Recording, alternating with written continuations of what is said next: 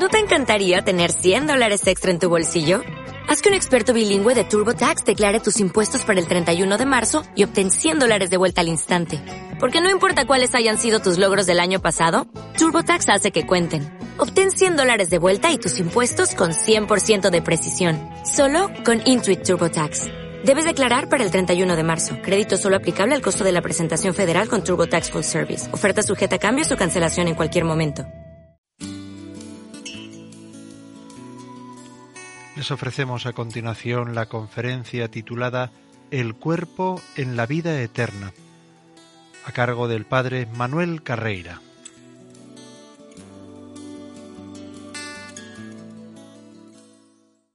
Hablar del cuerpo en la vida eterna, hablar de la materia y la resurrección, aunque no se basa directamente en datos científicos de la sábana santa, ni tampoco se puede decir de ningún laboratorio concreto que hable de eso, es, sin embargo, algo que está en el trasfondo de todo nuestro interés, que se centra en el hecho básico del cristianismo, que es la resurrección de Cristo.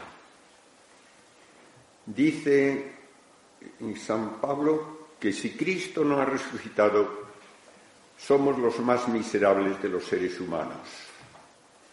Si nuestra fe no nos dice algo más allá de la muerte, entonces nuestra vida no tiene sentido.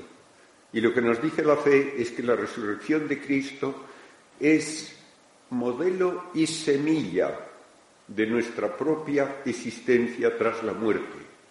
Modelo porque lo que Cristo ha tenido experiencia humana de morir y de resucitar es también lo que la fe nos dice tendremos nosotros.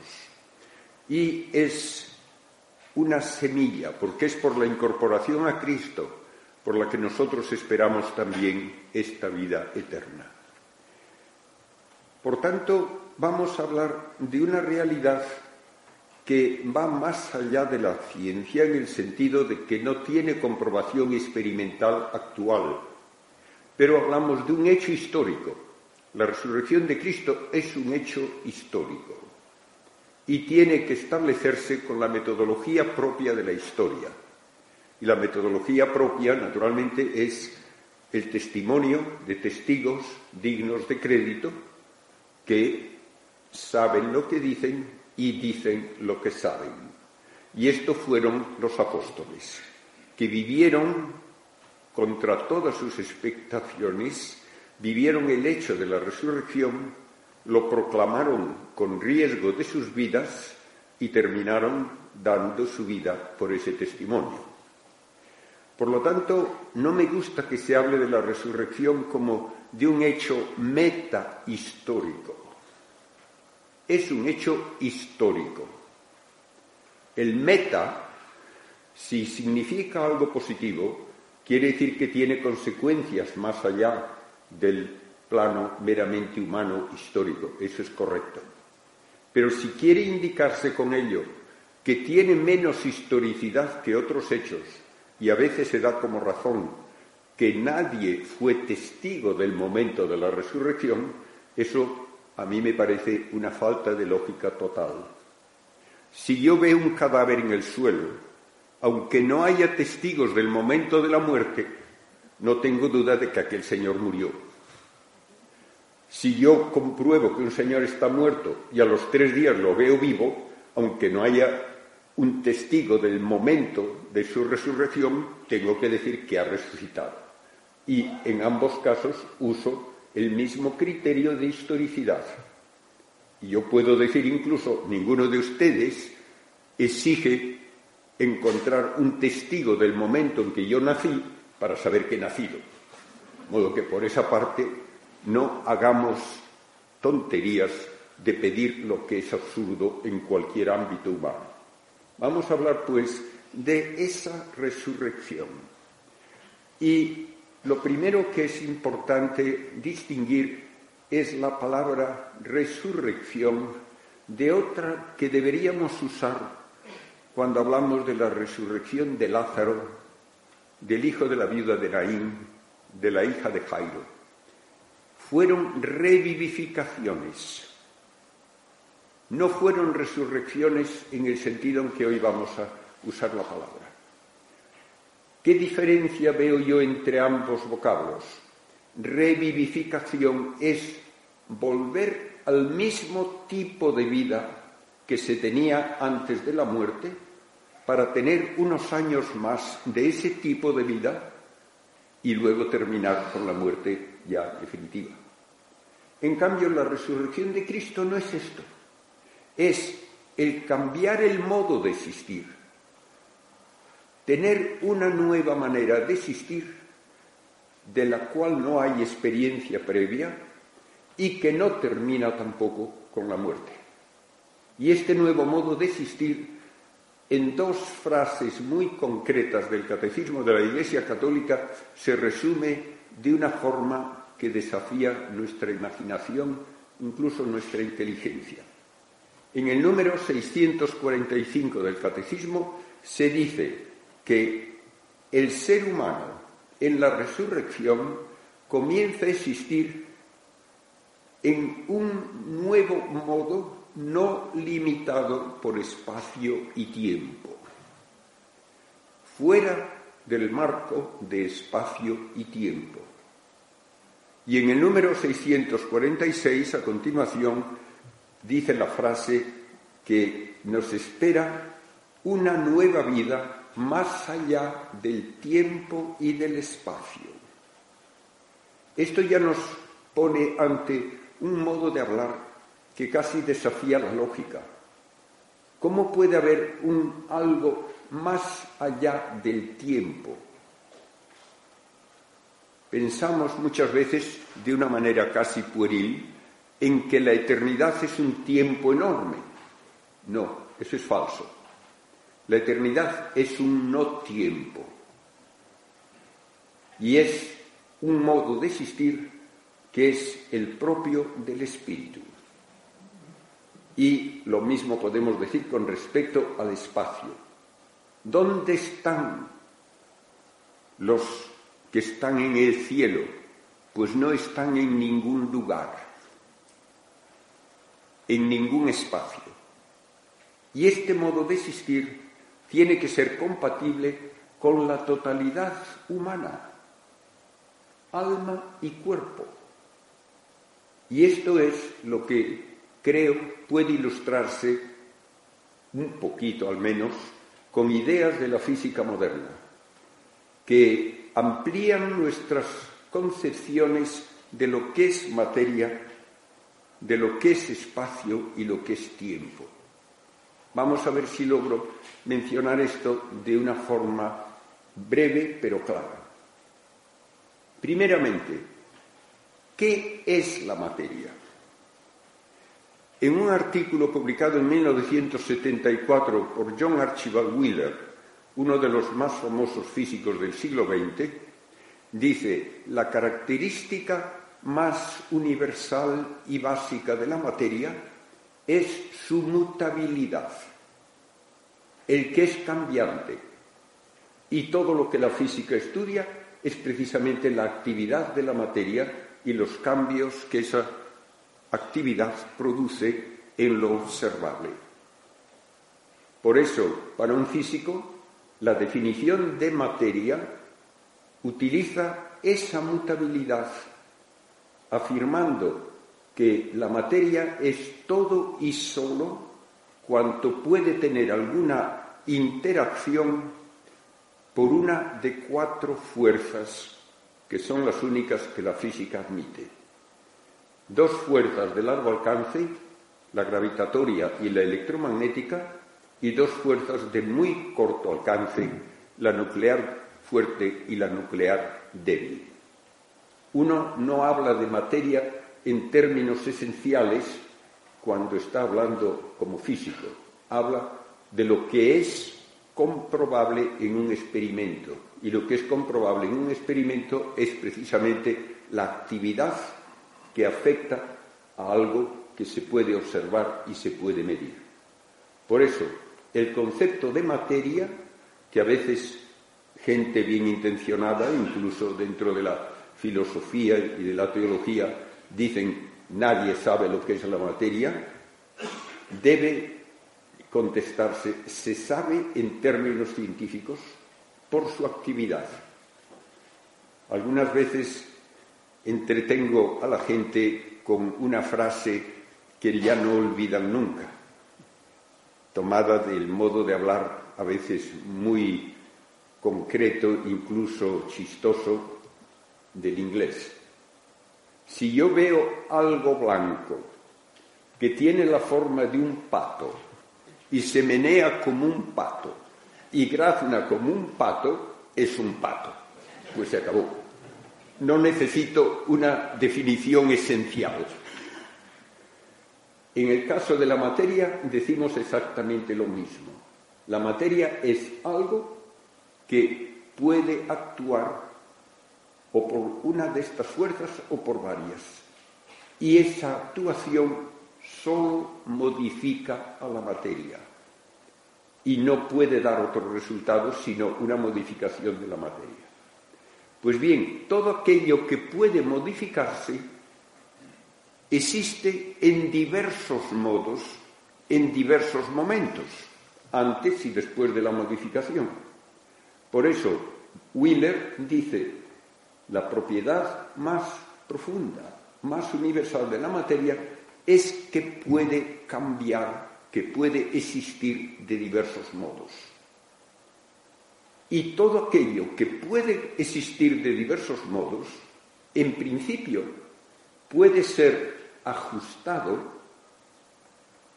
modificado, para que exista de un modo o de otro porque no tiene en su propia esencia la exigencia de existir de una única manera.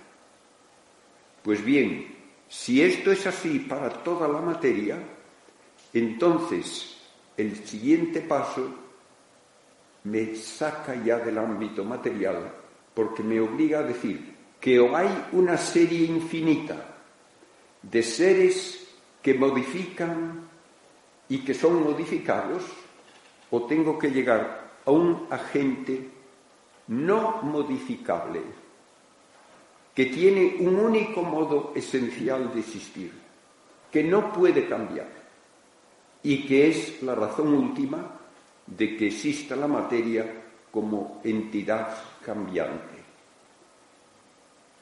Y como hemos dicho que la propiedad más básica de la materia es el ser cambiante, entonces este ser inmutable no puede ser materia. Y esta es la idea de espíritu.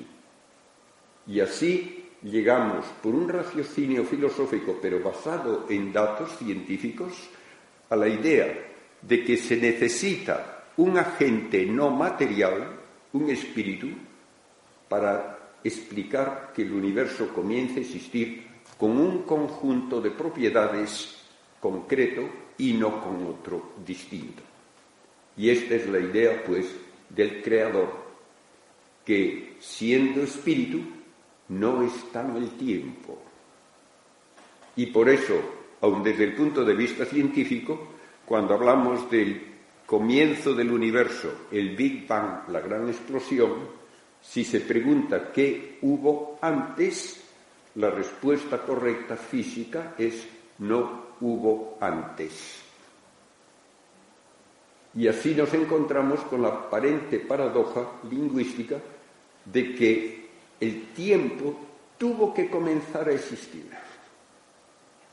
y no había tiempo anterior. Cuando se me pregunta qué hacía Dios antes de crear el universo, la respuesta es no había antes. El modo de existir de Dios es independiente del tiempo.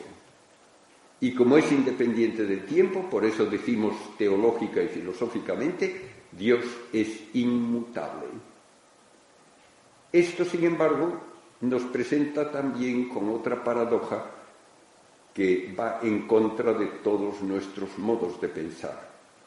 Decimos que Dios es pura actividad pero esa actividad no le cambia.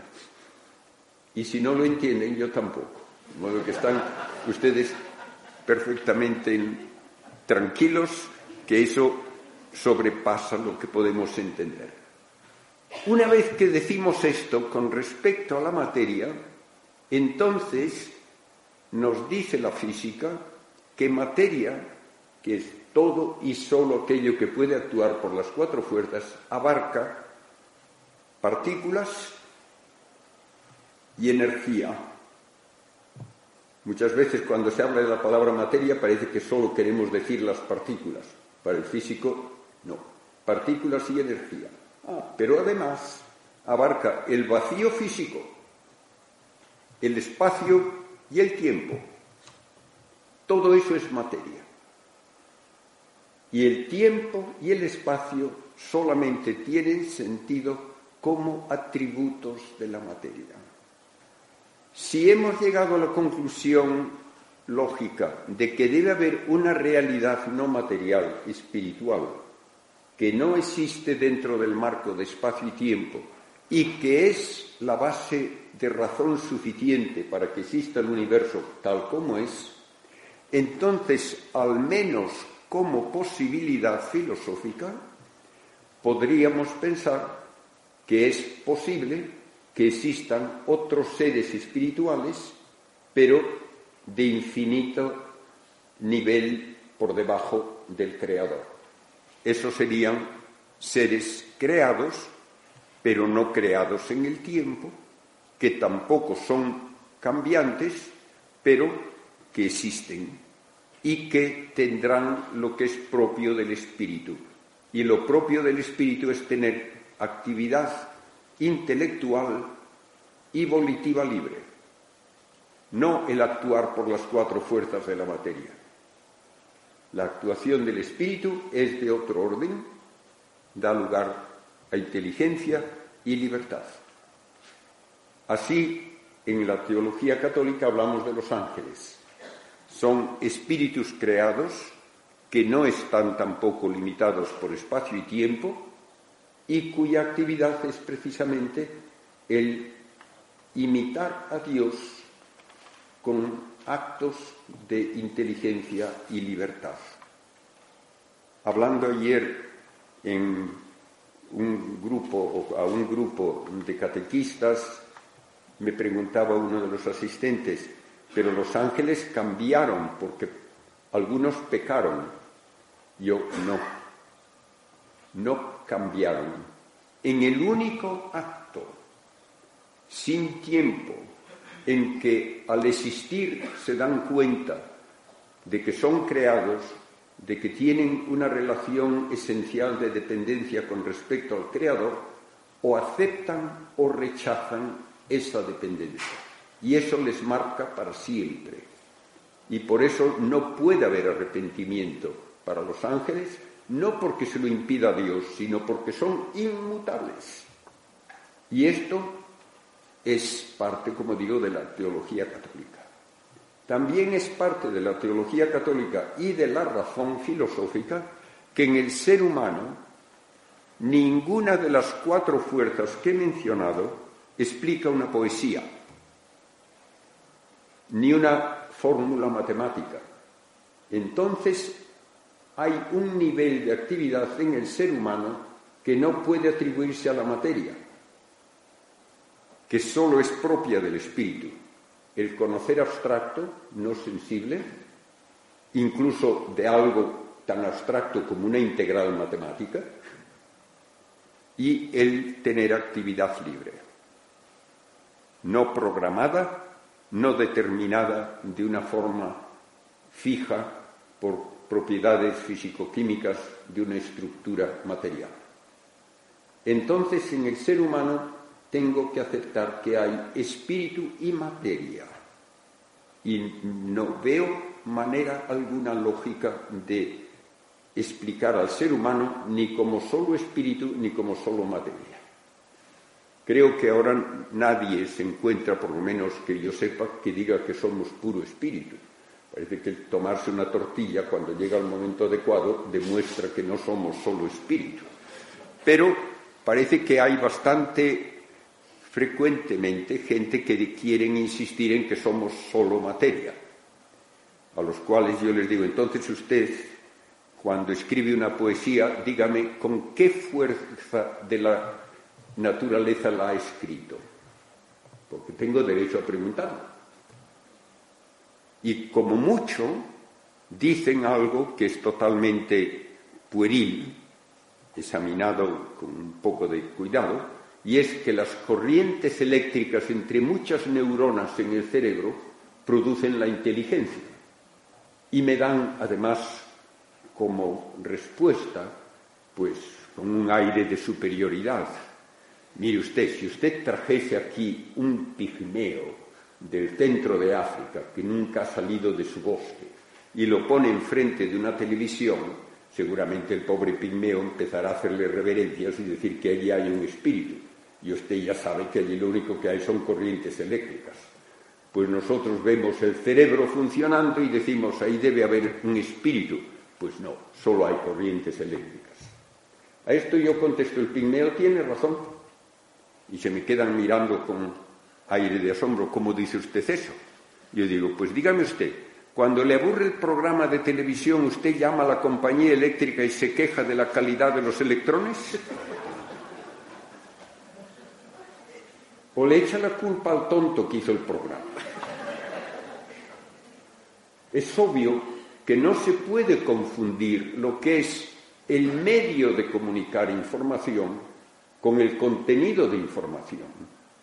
Decir que lo único que hay en el televisor, las corrientes eléctricas, es lo mismo que decirme que en el libro del Quijote solo hay celulosa y un poco de carbón.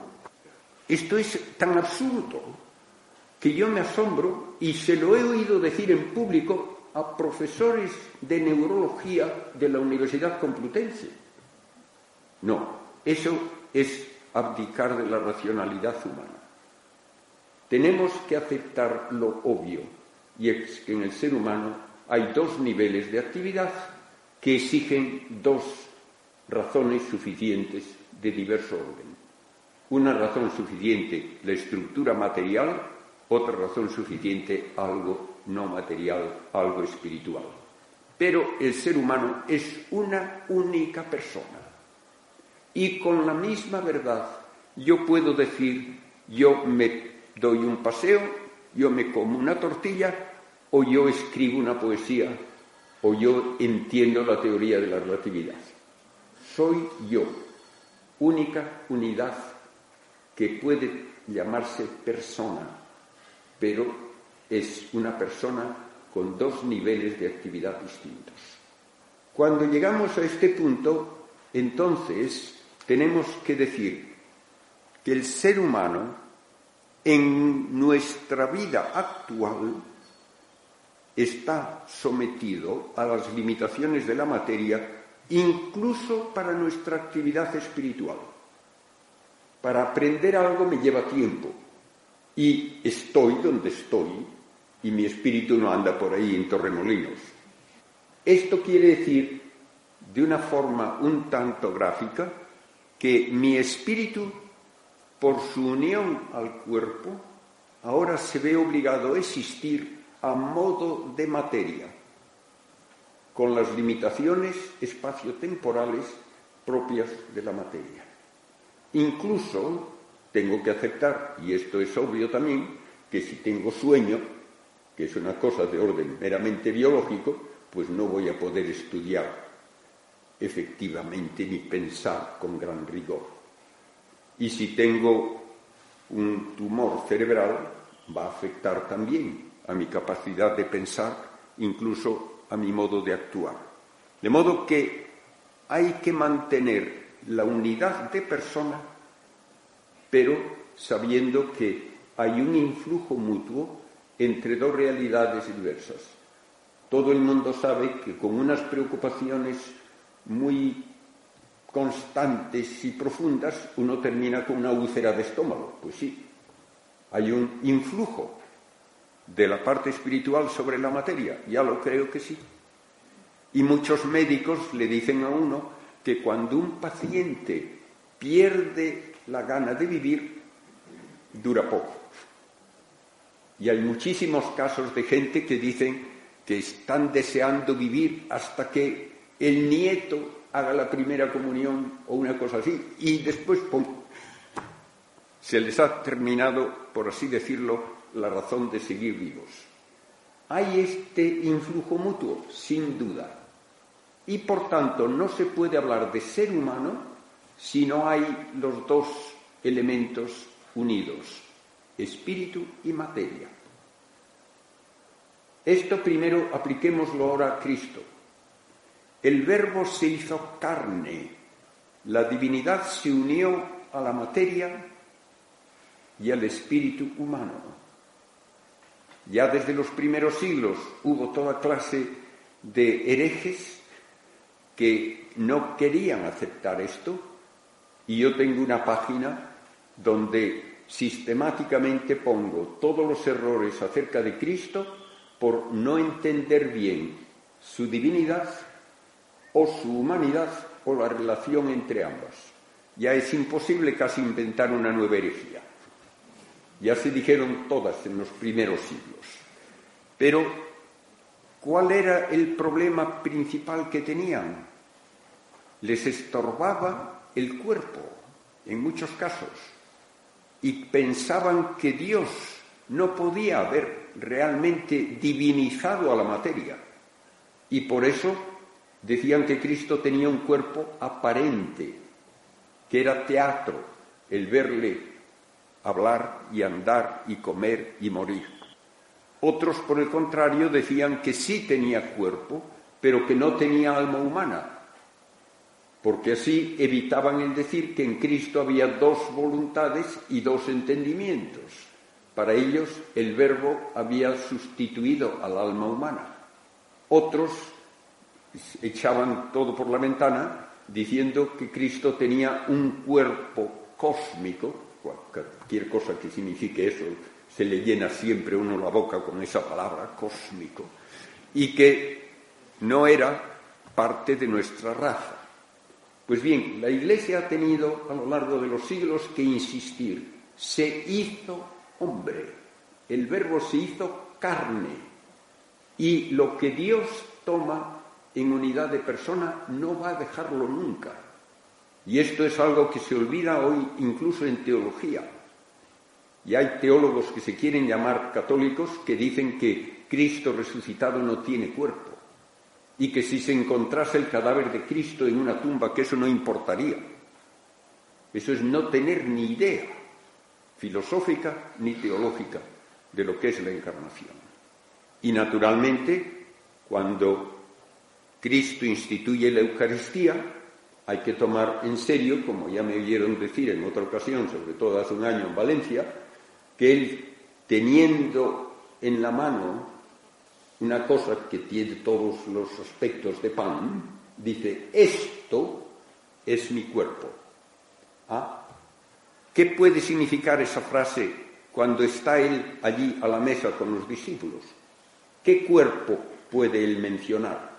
Pues el único que tiene, que está allí a la mesa con los demás.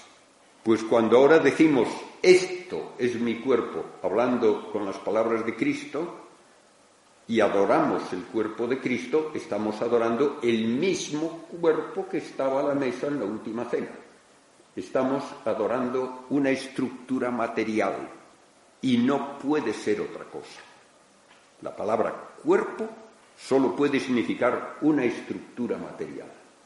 Y de la misma manera, cuando Cristo dijo, esta es mi sangre que va a ser derramada, ¿de qué sangre habla? Pues de la que tiene en ese momento en sus venas. Y eso es lo mismo que adoramos aún en la Eucaristía.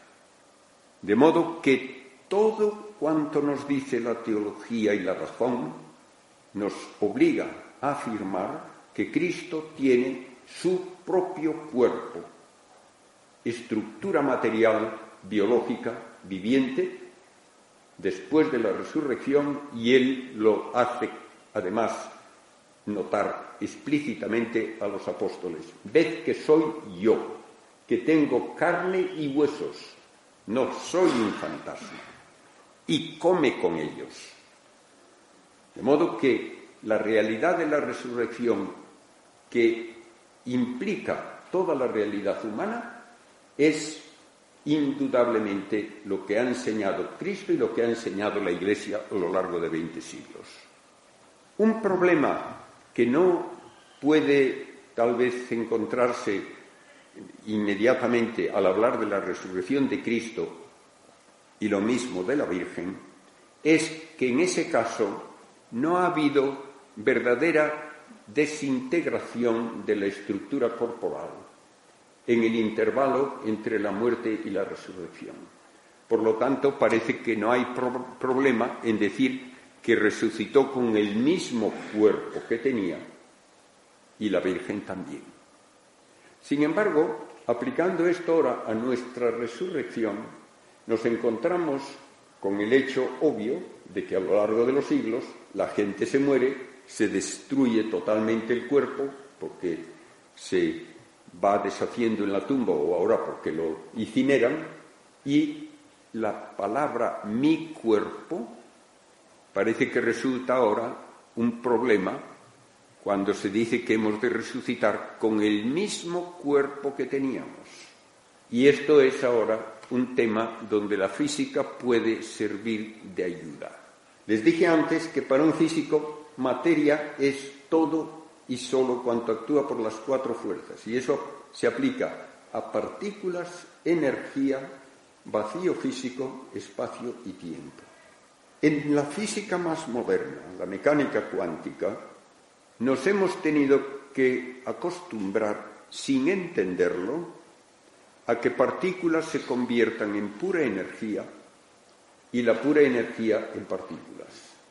Desde un punto de vista filosófico, esto parece absurdo, porque se ha dicho siempre en filosofía, y yo lo puedo decir como profesor de filosofía de la naturaleza durante muchos años, que la materia, sustancia, es partículas y la energía es un accidente. Y un accidente nunca se puede convertir en una sustancia ni al revés. En cambio, la mecánica cuántica me dice que sí y además se comprueba que ocurre. ¿Qué es entonces la materia? Les voy a poner un ejemplo que no he tomado de nadie. Si no les gusta, échenme la culpa a mí. Supongamos que llega un momento en nuestra exploración espacial en que nos encontramos con un enorme planeta, desconocido ahora, que no tiene atmósfera, pero que tiene un océano inmenso de puro mercurio. Llega allí un astronauta, se pone en la ribera de ese océano, con el sol a su espalda, tiene su escafandra, porque claro, no hay atmósfera, y mira hacia ese océano. Allí no hay estrellas visibles, es un planeta lejos de toda galaxia además. ¿Qué ve el astronauta? No ve nada. Y no puede ver nada porque la luz que viene del Sol detrás de él incide en esa superficie que es un espejo perfecto y sale para adelante. Nada se refleja hacia sus ojos. Por lo tanto, él no ve nada. Y entonces dirá, ese es el vacío. Sin embargo, supongamos que aparece en un momento un pequeño remolino en el mercurio. Ah, ahora ahí hay una distorsión de la superficie, esa refleja luz. Y ahí hay una cosa muy compacta, le llama una partícula. Llega luego otro momento en que ve una ondulación que se difunde de un extremo a otro y la ve también porque con esos cambios de la superficie hay luz que llega a los ojos. Entonces dice, eso es una onda, pura energía. Chocan dos de esas ondas y se producen remolinos. Ah, la energía se ha convertido en partículas. Chocan dos remolinos y se deshacen y se convierten en ondas. Y decimos las partículas se han convertido en pura energía. Esto puede dar una idea de cuál es hoy el modo de hablar de la materia. Es una realidad desconocida que pueden manifestarse como partículas o como energía y pueden cambiarse las unas a las otras. Y esto ocurre constantemente. Rayos cósmicos de alta energía, que son típicamente protones, partículas pesadas con carga positiva, llegan del espacio y un protón de un rayo cósmico puede chocar con un protón de la alta atmósfera. Si tiene suficiente energía, ese choque, se pueden producir literalmente miles de partículas más pesadas que los protones, distintos de ellos, y se da un chaparrón de rayos cósmicos que puede cubrir un kilómetro cuadrado, y yo he visto los detectores de esas partículas puestos en un kilómetro cuadrado de terreno para recibir los chaparrones de partículas producidas por el choque. Para ponerlo en un modo casero, no hablar de partículas que solo se ven con instrumentos enormes en una traza microscópica, imagínense que esté yo jugando al tenis, que me lanzan una pelota, le doy un raquetazo con una energía enorme y que rebota de la raqueta una docena de pelotas de diversos colores, unos cuantos balones de fútbol, unas zapatillas y unos bolígrafos. Y dirán ustedes, ¿y de dónde viene todo esto? Y yo les digo, pues se ha sintetizado de la energía del golpe. Dirían que eso es una tontería y que es absurdo. Pero ocurre, sí, señores míos, ocurre. Y esto está totalmente comprobado. Está también comprobado que una partícula, pasando a través de una pantalla donde hay una rendija, se comporta de diversa manera que si hay varias rendijas. Eso quiere decir que ha pasado por varias un tiempo. Así es. Entonces no es una cosa localizada en un único sitio, no. Se ha comportado como una onda que está por una zona amplia del espacio simultáneamente. Esto ocurre constantemente y lo usamos en nuestra tecnología, por ejemplo, en los microscopios electrónicos. Otro efecto, que se llama el efecto túnel, me dice que una partícula que yo pongo dentro de un recipiente, la partícula está dentro, no tiene energía suficiente para salir tampoco tiene energía suficiente para pasar a través de esto. Ah, pero aparece fuera. ¿Por dónde ha ido? Por ninguna parte. Esa es la respuesta. Las partículas son capaces de ir de un sitio a otro sin pasar por el medio. Lo usamos como efecto túnel en gran cantidad de aparatos electrónicos de uso diario, los diodos de efecto túnel.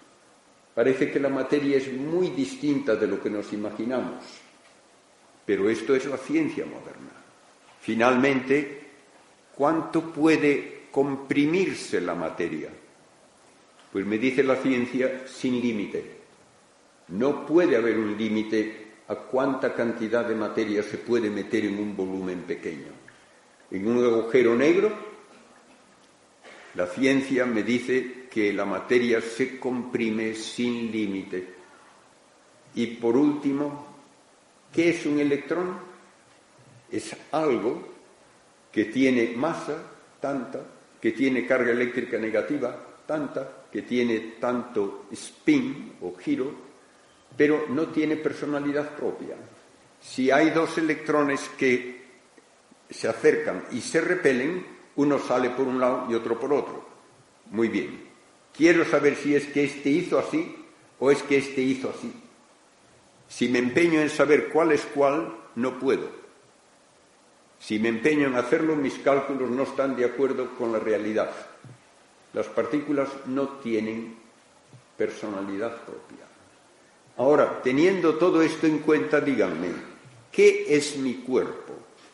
Es un conjunto material, por lo tanto, ahí hay partículas y hay energía y de un año para otro van cambiando todos esos elementos y probablemente ahora no hay en mi cuerpo un solo átomo de los que había hace diez años y naturalmente esto todo lo largo de la vida. Por lo tanto, cuando hablo de mi cuerpo, no me estoy refiriendo a ningún conjunto concreto de partículas. No hay tal conjunto concreto de partículas inmutable.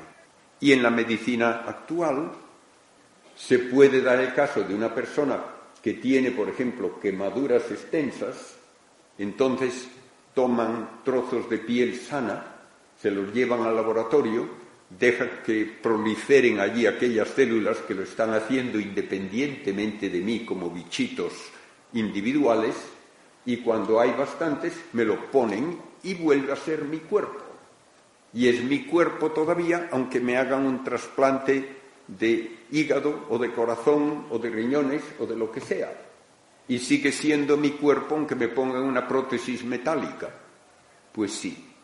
Entonces mi cuerpo para la eternidad no tiene que ser tal conjunto concreto de partículas, mucho menos el que tengo en malas condiciones ya cuando me muero, y quien se muere como un bebé no está condenado a ser toda la eternidad un bebé, ni cosas de este tipo. Hay que hablar de una forma mucho más íntima, que ha usado precisamente el Papa Benedicto XVI en uno de sus textos antes de ser Papa. Lo que existe en el ser humano es una especie de sintonía entre espíritu y materia, en que la materia se convierte precisamente en cuerpo humano por estar bajo el influjo de este espíritu humano. Y esto, aunque haya cambios de partículas a lo largo de la vida o en cualquier momento. Entonces, ¿es un problema el que yo resucite con mi cuerpo? No. Ah, pero es que se lo han comido los bichos desde hace siglos. Pues muy bien, de pura energía, incluso de la energía del vacío físico, que está lleno de energía, se pueden sintetizar todas las partículas que formen la estructura adecuada para mi espíritu. Y cuando hay esta adaptación de la estructura material al espíritu, es mi cuerpo. Y no tengo que preocuparme de que estén los mismos electrones que tenía en el momento de la muerte ni en ningún otro momento. No tienen identidad propia. Todo esto abre pues un panorama en que la ciencia no me explica la resurrección, pero me hace pensar que sería muy imprudente el afirmar que lo que se, se dice teológicamente de Cristo resucitado y de nuestra propia resurrección es incompatible con el concepto de materia. ¿Qué va a ser incompatible?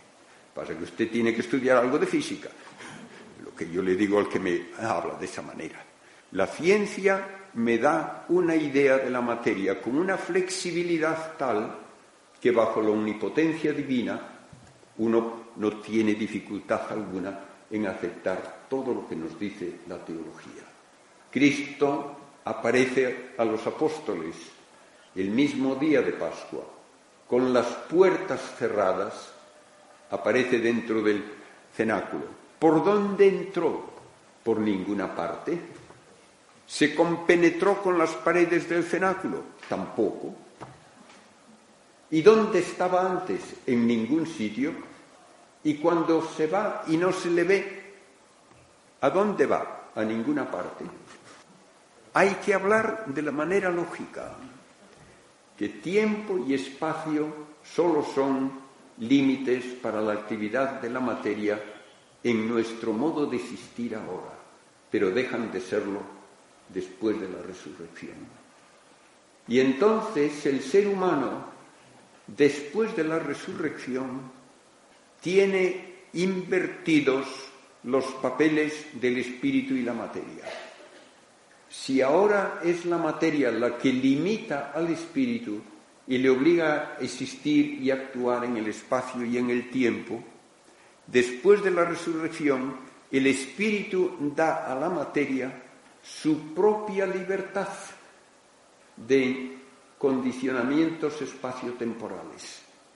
Y como todas las fuerzas físicas actúan dentro de un marco de espacio y tiempo, ya no tienen tampoco importancia para limitar la existencia después de la resurrección. No hace falta comer, no hay desgaste, no hay envejecimiento, todas esas cosas han pasado. Como dijo Cristo a los saduceos, los hijos de la resurrección serán como los ángeles de Dios. Ya no tendrán estas limitaciones. Y la frase también del Nuevo Testamento del Apocalipsis, ved que hago todo nuevo. Es un nuevo modo de existir lo que se nos propone.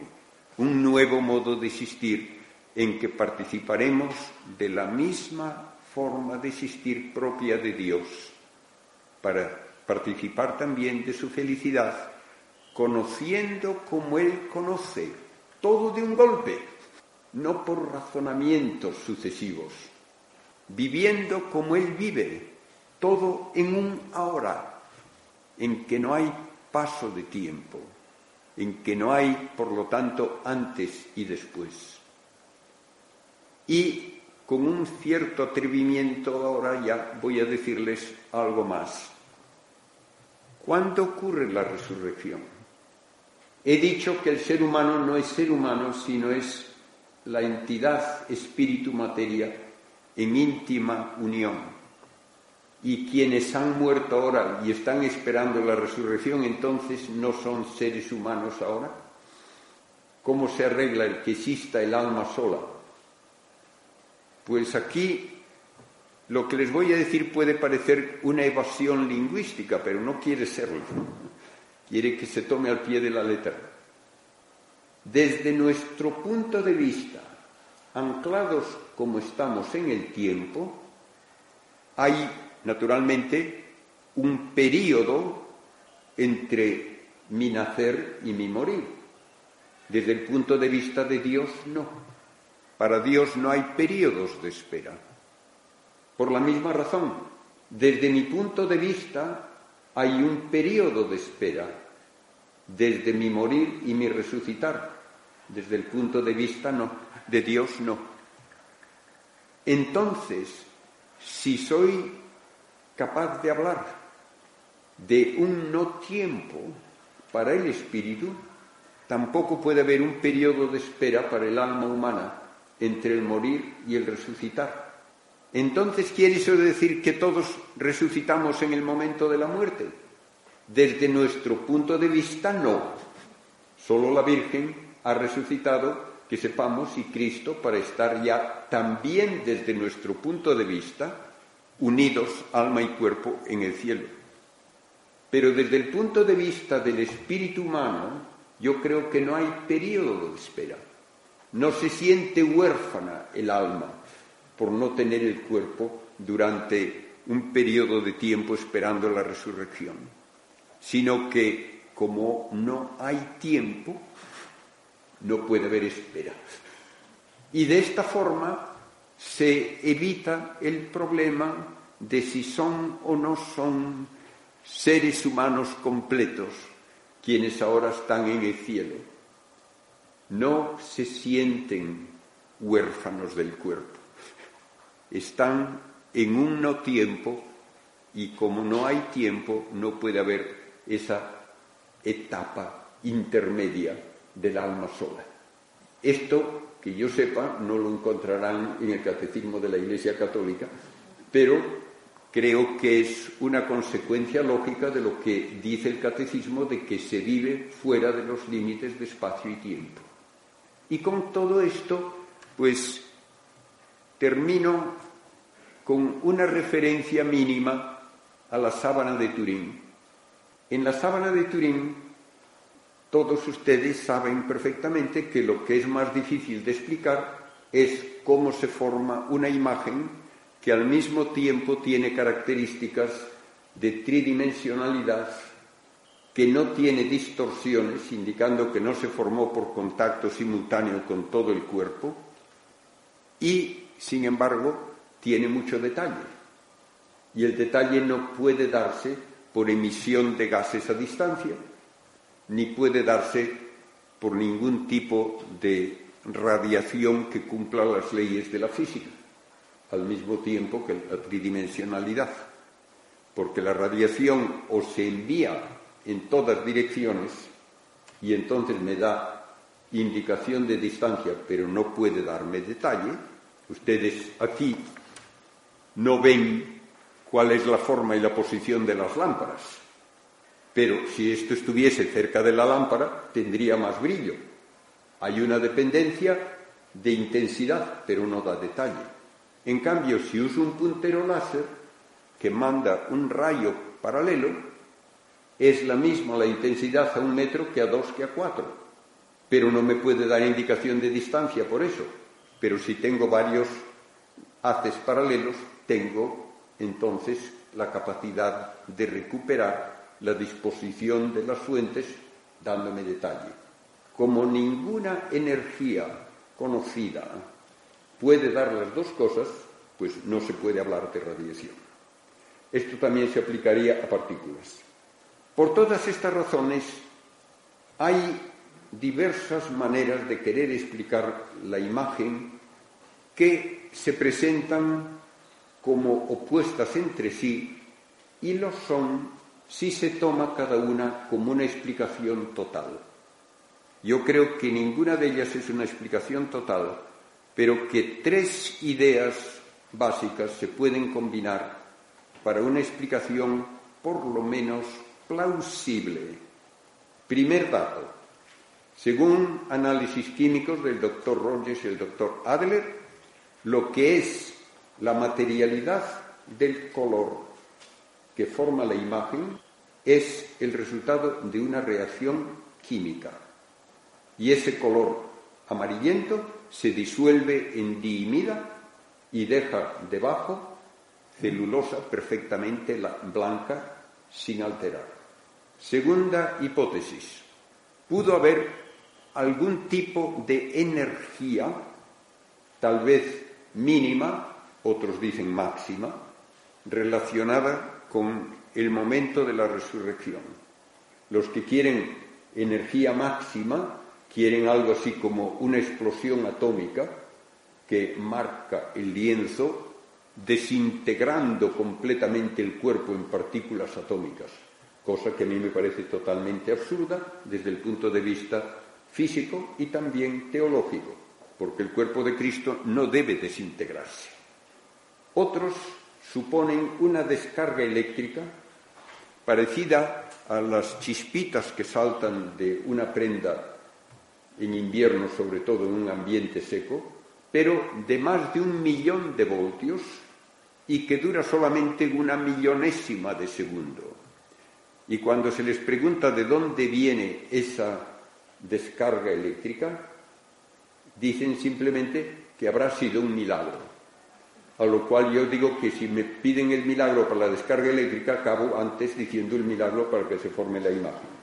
Y la tercera hipótesis es, de una forma cualitativa, la del doctor Jackson, que en el momento de la resurrección el cuerpo deja de ser resistente a la fuerza electromagnética que es la que da solidez y dureza a nuestros cuerpos de la vida diaria. Por lo tanto, en ese momento no actúan las fuerzas de la naturaleza sobre el cuerpo, el cuerpo no se cae, pero el lienzo se cae a través del cuerpo, porque el cuerpo ya no presenta resistencia porque ha dejado de tener la fuerza electromagnética que es la que nos da la impenetrabilidad de la vida diaria. Ninguna de estas tres hipótesis por sí sola es satisfactoria. Combinándolas de una manera un tanto atrevida, si quieren, yo digo, voy a aceptar lo que me dice el catecismo de la Iglesia Católica, que en el momento de la resurrección el cuerpo comienza a existir fuera del espacio y del tiempo. Entonces dejan de actuar las fuerzas de la materia. Entonces el lienzo debe caerse por donde está desapareciendo el cuerpo. Pero todo cambio físico lleva consigo, en general, una emisión o absorción de energía. Supongamos que el estar en el espacio tiene alguna relación con algún tipo mínimo de energía, tal vez que pueda manifestarse como energía calorífica mínima. Entonces, en ese espacio donde está el cuerpo, hay brevísimamente, tal vez en un segundo o dos nada más, algo de esta energía residual. Y el lienzo cayendo por ese espacio se encuentra en zonas que primeramente tienen un poco más de ese nivel de energía y sucesivamente cada vez menos. Y esa energía extra puede propiciar reacciones químicas entre gases y el lienzo para formar imagen. De esa manera tenemos la caída del cuerpo y contacto sucesivo, no simultáneo, con zonas más próximas o menos donde hay una energía residual al principio de mayor intensidad y luego de menos, y por eso se va marcando en el lienzo primero más la parte más externa y luego menos la parte más interna. Y de esa manera, de allí desaparece el cuerpo, pero el lienzo solo ha caído allí y ha quedado plano donde estaba como lo encontró San Juan. Todo esto tiene una coherencia lógica plausible, pero no lo puedo demostrar con ningún experimento porque no puedo hacer que algo comience a existir fuera del espacio y el tiempo. Si les parece que puede ser una forma sugerente de explicar lo que ocurrió, bien, si no, pues déjenlo y acepten simplemente que no sabemos explicar la imagen. Y muchas gracias por su atención. Acabamos de escuchar al padre Manuel Carreira en esta conferencia titulada El cuerpo en la vida eterna.